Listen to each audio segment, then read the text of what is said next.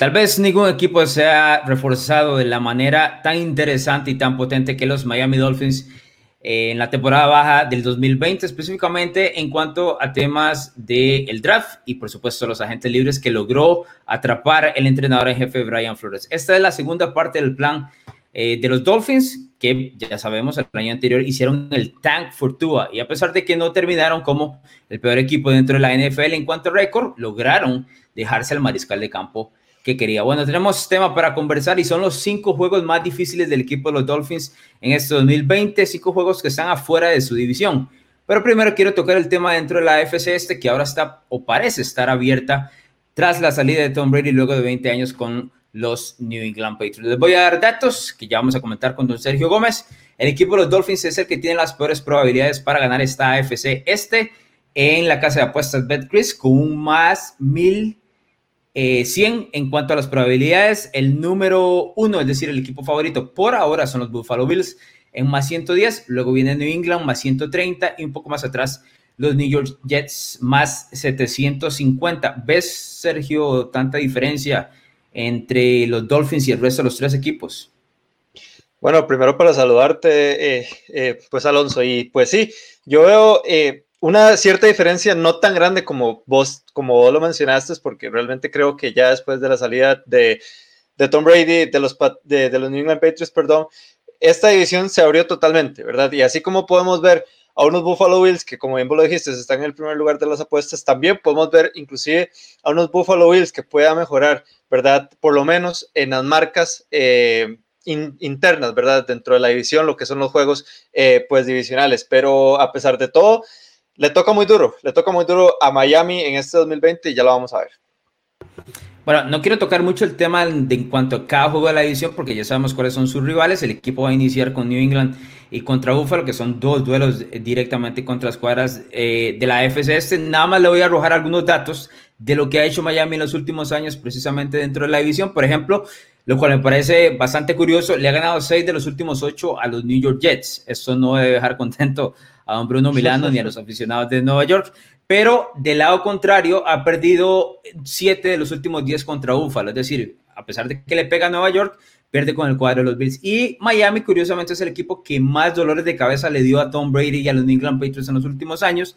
Eso es más que conocido, especialmente eh, en Florida. Y ahí le lograron ganar cuatro de los últimos diez a New England, es decir, seis victorias para los Patriots, cuatro para Miami, lo cual es un es un récord bastante positivo si tomamos en cuenta lo dominante que fue la escuadra de los Patriots dentro de esta división. Pero aquí vamos ahora sí, don Sergio Gómez, en cuanto al tema de los eh, cinco partidos más difíciles que tienen los Miami Dolphins en este 2020. diciendo la semana 4 de local contra una escuadra de los Seattle Seahawks, a pesar de que Seattle le cuesta este tipo de visitas, me refiero cuando sale de su campo para viajar a equipos que están dentro de la AFC, especialmente en el este, le cuesta usualmente. Este no va a ser un duelo eh, fácil para el equipo de Miami, ni mucho menos, especialmente a sabiendas de que Seattle está apuntando al contrario de los Dolphins por postemporada.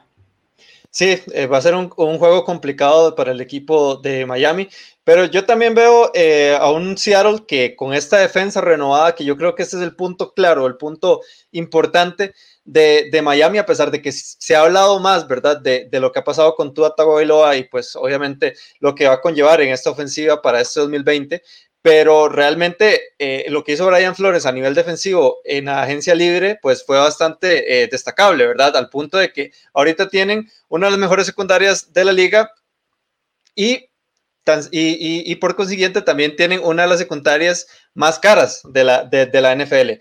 Pero yo este, este encuentro sí se lo tengo que dar a Seattle porque este es un equipo en reconstrucción, a pesar de que, a pesar de que vinieron muchas piezas nuevas y piezas muy interesantes a, este, a esta franquicia, eh, se necesita tiempo para acoplarse, ¿verdad? Y en especial cuando tenés a un coreback novato que pues obviamente va a rendir desde el buen, desde buen, o más bien desde el inicio de la temporada, sin embargo, eh, es que este equipo no solo es nuevo, ¿verdad? El coreback, sino es nuevo medio equipo, entonces obviamente el acomodo y, más con este tema, ¿verdad? De lo que va a pasar eh, durante este season en, los meses venideros con todo el tema de la pandemia y el COVID-19.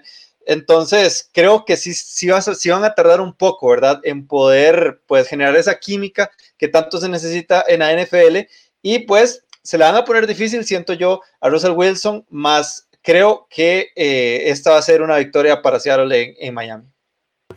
Química es la palabra clave en este caso para el equipo de, Miami, creo que usted lo menciona bastante bien. Algunos de los nombres que se dejó Miami en cuanto a agencia libre, Kyle Van Noy, que ya conocíamos, tuvo un papel importantísimo en New England, específicamente en los últimos eh, 3, 4 años, llegando a varios Super Bowls, ganando varios de ellos también, y que conoce muy bien a Brian Flores, lo tuvo eh, como parte de la, de la, defensiva, de hecho como coordinador defensivo en aquel Super Bowl contra la escuadra de los Rams. Eh, Byron Jones, que viene de Dallas, que había sido un jugador, es un jugador del cual se mencionó muchísimo en el tema de las noticias y demás, pero que necesita acoplarse y yo creo que va a tener oportunidad de hacerlo en esta defensiva secundaria y si logra rendir es un impulso enorme para eh, una ofensiva de Miami que por lo menos el año anterior no tenía nombres, ahora los tiene, como usted bien lo menciona, Sergio, habrá que conseguir química. Y en el costado ofensivo, pues ya, ya sabemos algunos nombres que usted mencionaba, bueno, el de Tua como draft, es la figura número uno que tendrá ahora que pelear el, la posición de mariscal de campo con Ryan Fitzpatrick y que será un tema interesante que seguramente discutiremos durante todo el año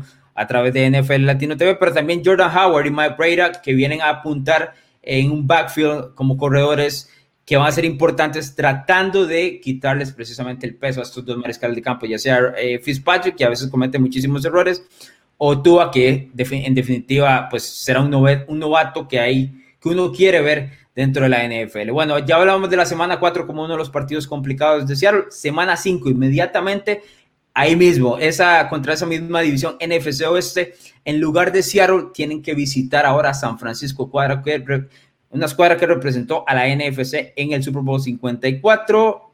Esta, esta no, no veo cómo, Sergio.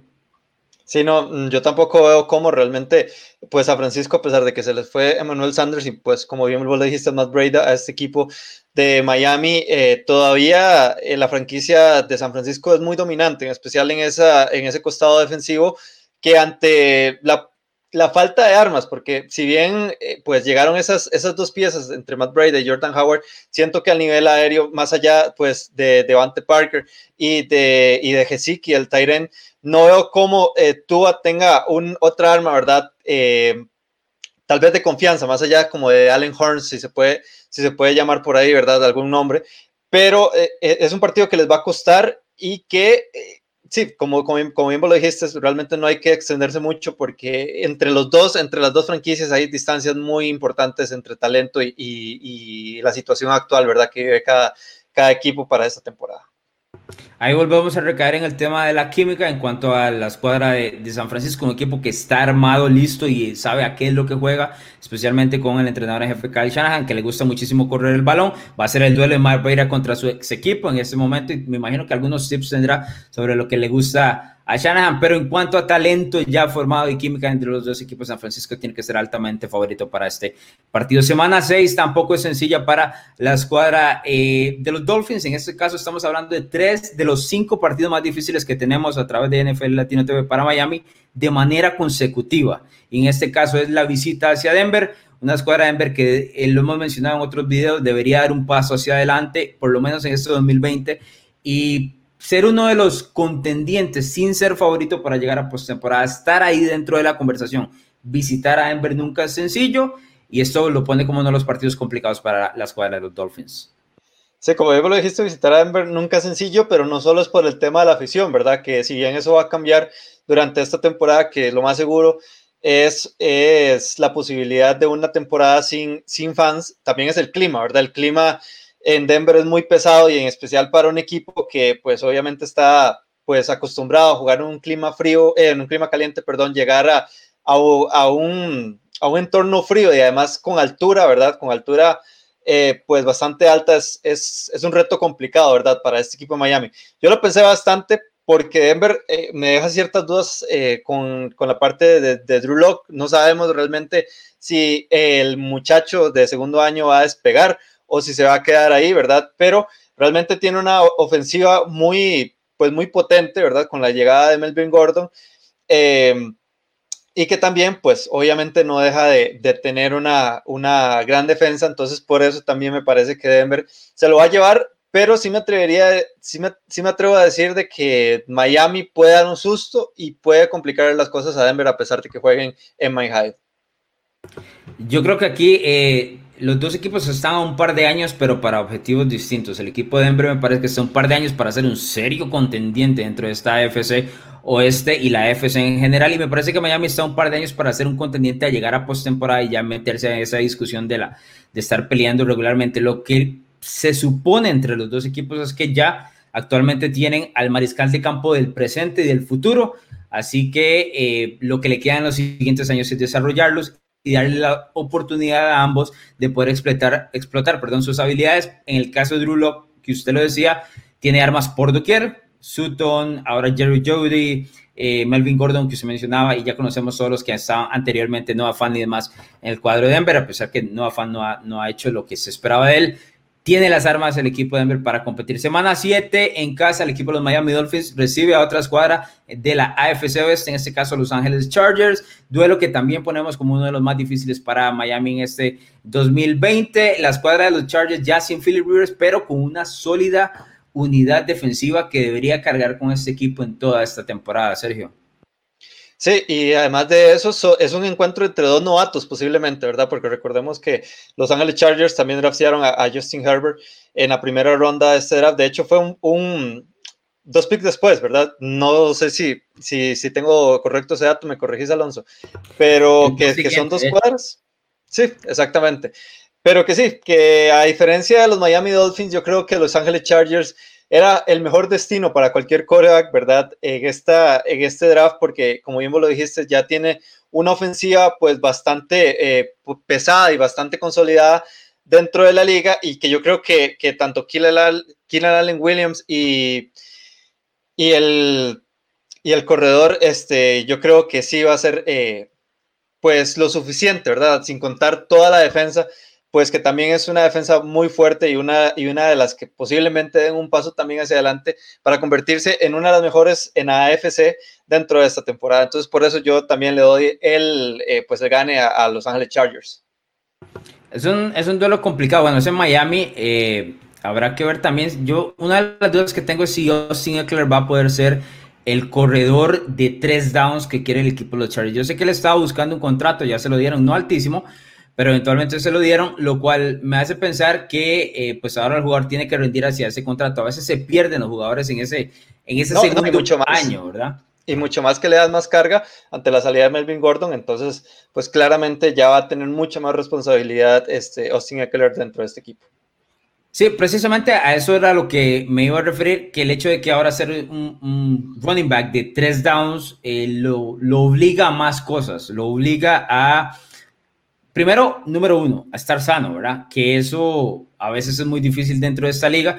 Y luego el hecho de que usted, bueno, te voy a utilizar en primera y segunda, pero también te necesito para anotar en, zona de gol, donde a veces le van el balón a Melvin Gordon en muchas ocasiones. Mucho tendrá que demostrar Austin Eckler con los últimos, eh, pues, los últimos dólares que le dieron en esta temporada. Vamos con el último de los cinco encuentros que tenemos eh, de los Miami Dolphins como los más complicados dentro de esta temporada 2020 que se espera y no es, no es otro más que el juego 14 ante el campeón del Super Bowl 54 que ganó precisamente ahí en Miami. Entonces los Chiefs estarán visitando Hard Rock Stadium, que lo conocen bien y tienen una de las, uno de los mejores recuerdos para ellos, no solo en los últimos meses, sino en los últimos 100 años. Para el equipo de Kansas City, que es ganar este Super Bowl 54, visitará eh, pues ese estadio donde venció San Francisco. Eh, a menos de que Kansas City tenga un desplome enorme, del cual no se espera en esta temporada 2020, me parece que esta es una derrota para, para los Dolphins y fácil. Sí, como bien lo dijimos en el caso con, contra el partido de San Francisco, yo creo que esto va por el mismo camino. Son, bueno, en el caso de Kansas City, es uno de los mejores equipos de toda la liga, ¿verdad? Y una de las grandes ventajas que tiene esta franquicia fue que pudo conservar muchos de los jugadores de de, pues, de esta temporada pasada, que pues, obviamente salieron campeones. Y entonces también, como, como, bien, lo, como lo dijiste, al menos que pase algo inusual y muy inusual, porque realmente se necesita más de un milagro para poder ganarle a un equipo de Kansas City que verdaderamente eh, pues, sería en condiciones muy extrañas. Eh, yo sí considero que también Patrick Mahomes y los Kansas City Chiefs se llevan este, este encuentro fácilmente. ¿Ganan más de 6.5 juegos, don Sergio Gómez? Los Dolphins. Eh, no, la verdad es que está muy complicado este calendario, ¿verdad? En especial porque bueno, si se dieron cuenta, ¿verdad? Los cinco juegos más importantes o más pesados, ¿verdad? De, dentro, de esta, dentro de este calendario, pues prácticamente los, los tomamos como derrotas. Entonces yo sí veo en el mejor de los casos un 6 y 10 para, para el equipo de Miami, aunque realmente yo sí considero que uno, uno de los proyectos más interesantes a largo plazo o inclusive a mediano plazo dentro de la liga, eh, pues está en Miami, ¿verdad? Y yo siento que Brian Flores eh, va a ser o tiene en sus manos por lo menos un buen equipo, un equipo eh, pues bastante, o, que más bien se pueda esperar bastantes cosas buenas, ¿verdad? A, un futuro pues no tan largo.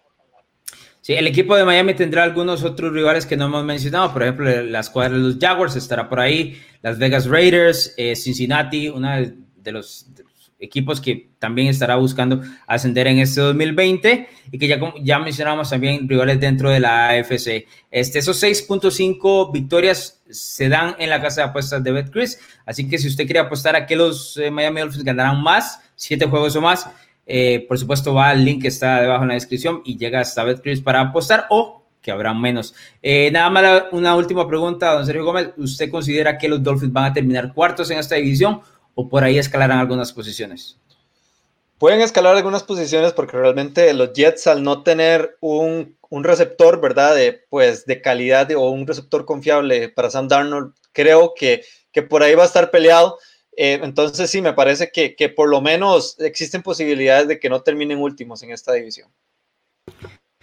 Bien, este es el análisis de los cinco juegos más difíciles de los Miami Dolphins. Nada más me queda recordarles que se suscriban al canal de YouTube de NFL Latino TV.